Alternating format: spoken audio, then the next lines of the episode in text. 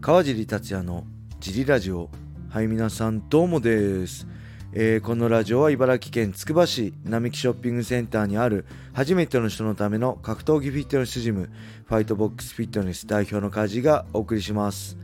はいというわけで今日も始まりました。よろしくお願いします。今日は一人で収録してます。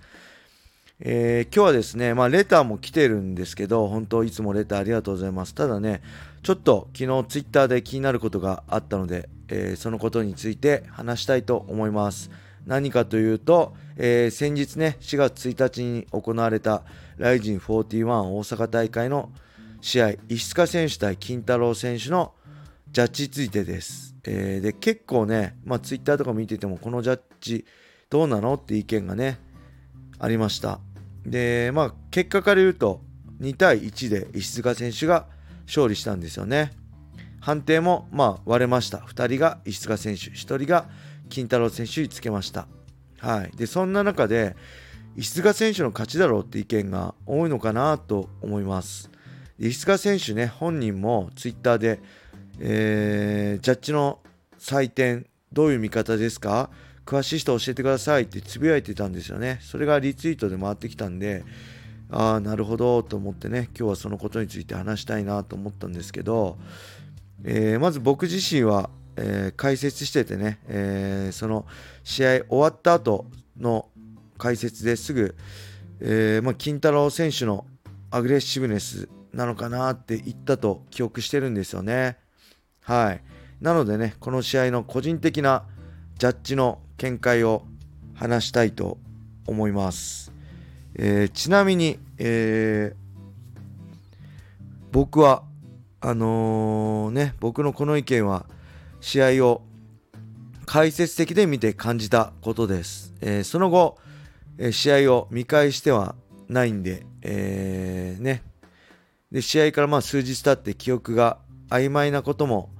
あると思うんで、その辺は足からずでお願いします。はい。そして、まあ、2人のね、試合展開としては、まあ、お互いスタンド中心の戦いで、えー前に出てプレッシャーかけながら、えーサウスポーの金太郎選手に右ミドル、ね、右ミドルキック中心に蹴って、えープレッシャーかける石塚選手に、えーその石塚選手のプレッシャーに下がりながらも、えーね、手数は少ないんですけどカウンターを狙い時折いいパンチを打つ金太郎選手という感じかなと思います。で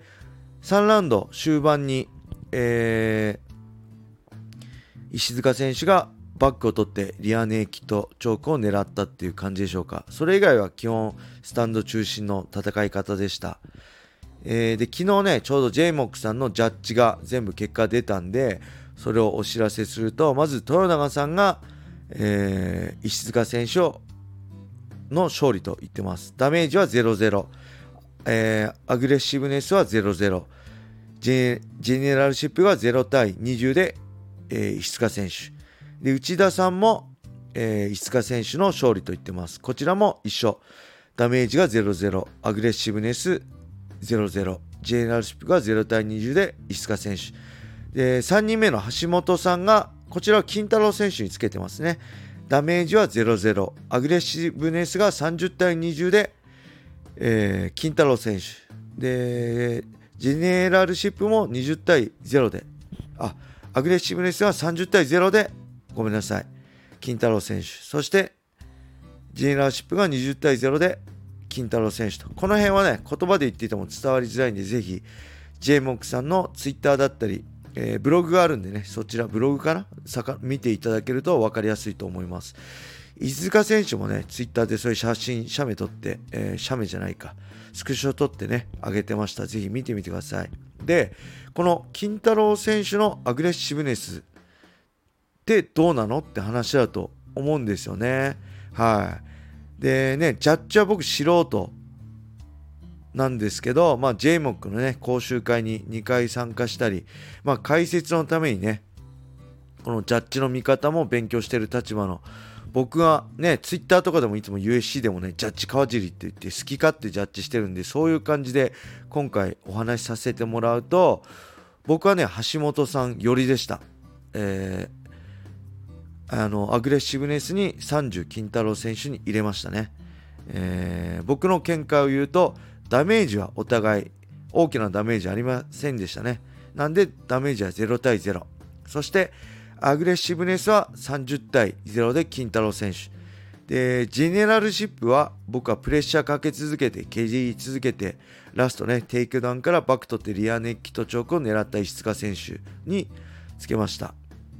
えー、なんで僕のジャッジからすると30対20で、えー、金太郎選手だったかなと思います。でその中でね要点はさっきも言ったけどなんで金太郎選手にアグレッシブネスなのかってことだと思うんですよねで、ライジンのオフィシャルサイト、これもぜひ見てみたい、見てほしいと思うんですけど、1がダメージ、2がアグレッシブネス、3がジェネラルシップ。で、その中の2のアグレッシブネスのあのー、内容を見てみると、えー、ノックアウトおよびタップアウト等の試合の決着を狙う攻撃につ攻撃についてどちらが上回っていたかを評価する、えー、打撃、投げ、サブミッション等のダメージ、効果を評価するものではなく積極的かつ攻撃的な行為そのものを評価するとあります。なんでアグレッシブネスってもちろんねこのアグレッシブネスアグレッシブまあ、積極的な攻撃を見るっていうのもそうなんですけど、まあ、ノックアウトやタップアウトとか試合を決着を試合の決着をね狙う攻撃についてどちらが上回っていたかでもあると思うんですよね。でその点では手数は少ないけど、まあ、KO を狙うようなパンチを出していた金太郎選手にアグレッシブネスが入るのか入らないのかっていうのが僕は要点じゃないかと思ってその試合後のね解説で金太郎選手アグレッシブ入るのかなって言ったんですよねなんで、えー、まあもう一回言うとダメージは0対0でアグレッシブネスが入るとしたら30対0で金太郎選手。ででジェネラルシップが0対20で石塚選手。で30対20で金太郎選手の勝利と。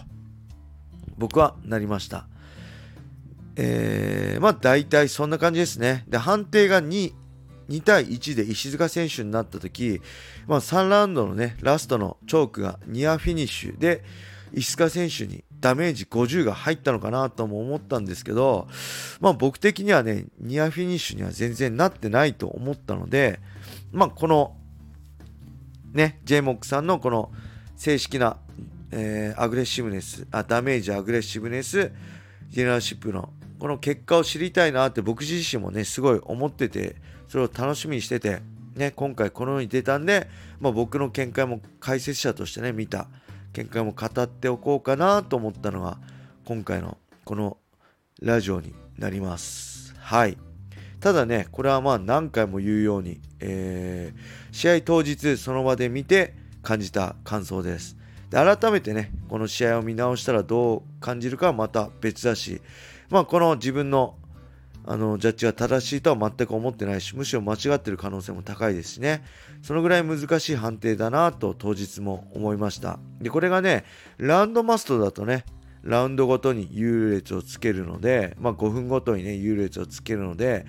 解説しててしながらでもね言いやすいんですけど、まあ、トータルマストだとね15分間遡ってジャッジつけるので解説しながらしながらだとねなかなか的確な評価しづらいっていうのが本音ですね。はい。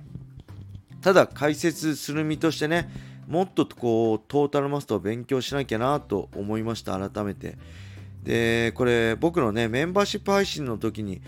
えー、ジャッジって報われない仕事だよねの回で話したんですけど、まあ、本当にジャッジ難しいですね。はい。えー、まあこの試合の個人的な見解はそんな感じになります。でまあねファイターもそうなんですけど見る方もね多分ラウンドマストにすごい慣れすぎてるんでトータルマストにね慣れてないからこそまあ毎回そうこれどうなの的なの議論があると思うんですよね。はい。なんでまあ解説者としてねもっとこのトータルマストについてまあ勉強しつつえー、ね、トータルマストの見方をもうちょっとね、解説中にしっかり伝えていきたいと思います。はい、日々勉強です。えー、そんな感じです。えー、それではね、今日はこれで終わりにしたいと思います。レターも引き続きぜひお待ちしております。それでは皆様、良い一日を。またね